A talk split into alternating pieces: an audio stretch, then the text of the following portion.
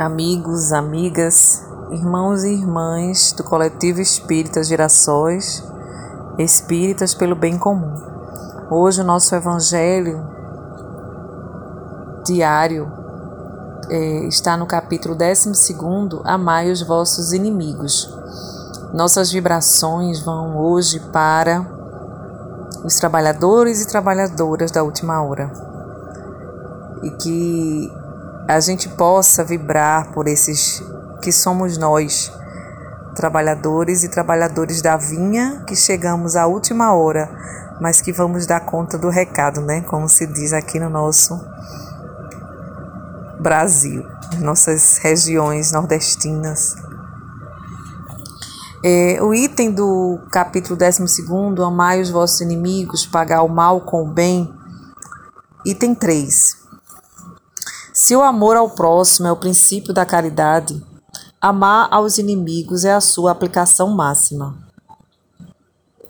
Pois esta virtude é uma das maiores vitórias alcançadas sobre o egoísmo e o orgulho. Esta virtude, amar aos nossos inimigos, é uma das maiores vitórias alcançadas sobre o egoísmo e o orgulho. Entretanto, o sentido da palavra amar utilizada neste ensinamento pode não ser corretamente entendida.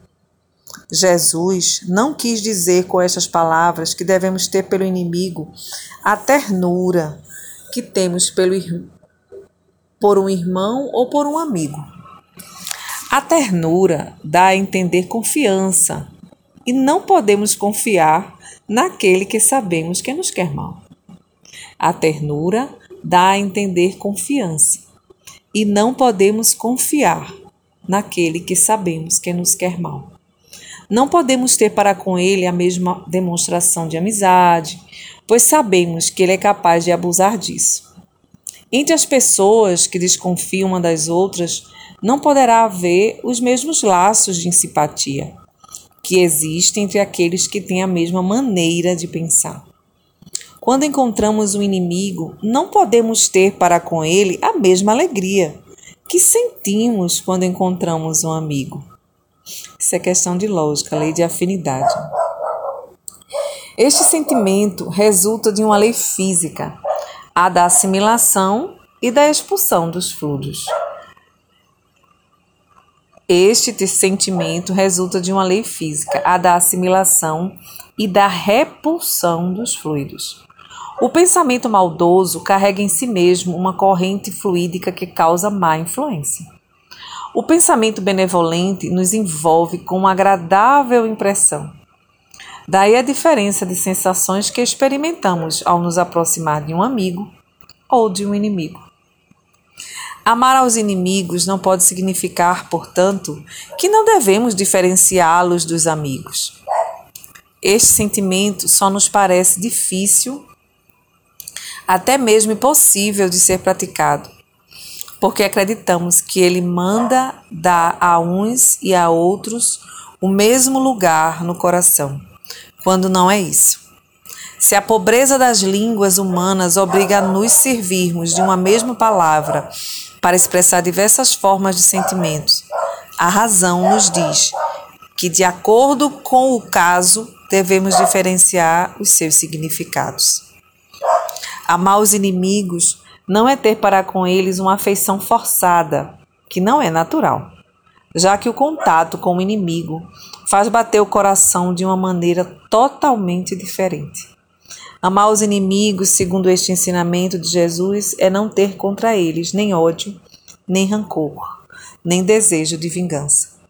É perdoar-lhe sem pensamento oculto e sem impor condições o mal que nos fazem.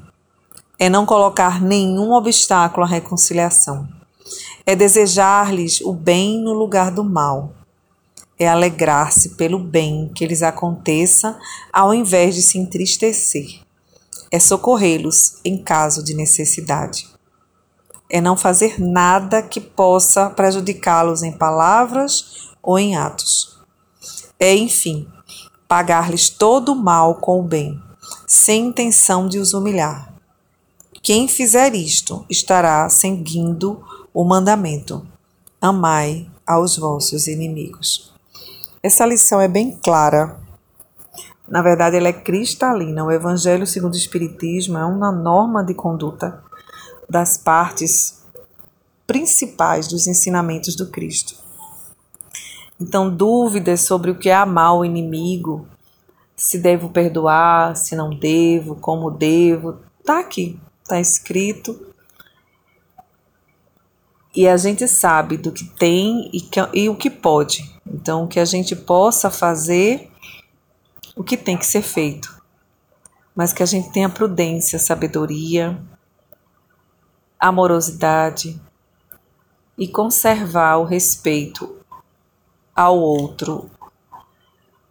O ato do outro pode ser mal, mas o ato do outro não é o outro. O outro, ele tem princípios, tem ações mais, mas ele não é mal, porque nós temos o princípio de Deus e esse princípio é o amor. Deus é amor. Então, o ato não é a pessoa. A pessoa é um espírito em evolução, um espírito que tá, está seguindo seus, suas escolhas, seus livre-arbítrios. Às vezes, caminhos mais difíceis, atitudes odiosas, mas que não é a pessoa, é o ato dela, que a gente saiba, saiba diferenciar para amar a pessoa. Se nós não pudermos amar, pelo menos respeitar e tratá-la com dignidade, com respeito, com sabedoria, sem fingir, sem macular a lei de amor. É isso, que a gente siga nessa semana vibrando por nós mesmos, por nossos amigos e amigas, trabalhadores e trabalhadoras da última hora que estão na seara, que estão na luta por um país melhor, por uma vida em casa melhor, no sentido de ternura, respeito, bem-querer, paciência, alegria. Que a gente passe isso para a nossa família. Vivamos isso. E para o mundo para a sociedade, para o Brasil, para o nosso bairro, para a nossa comunidade, a gente possa também levar todo esse amor até aos inimigos. Que assim seja.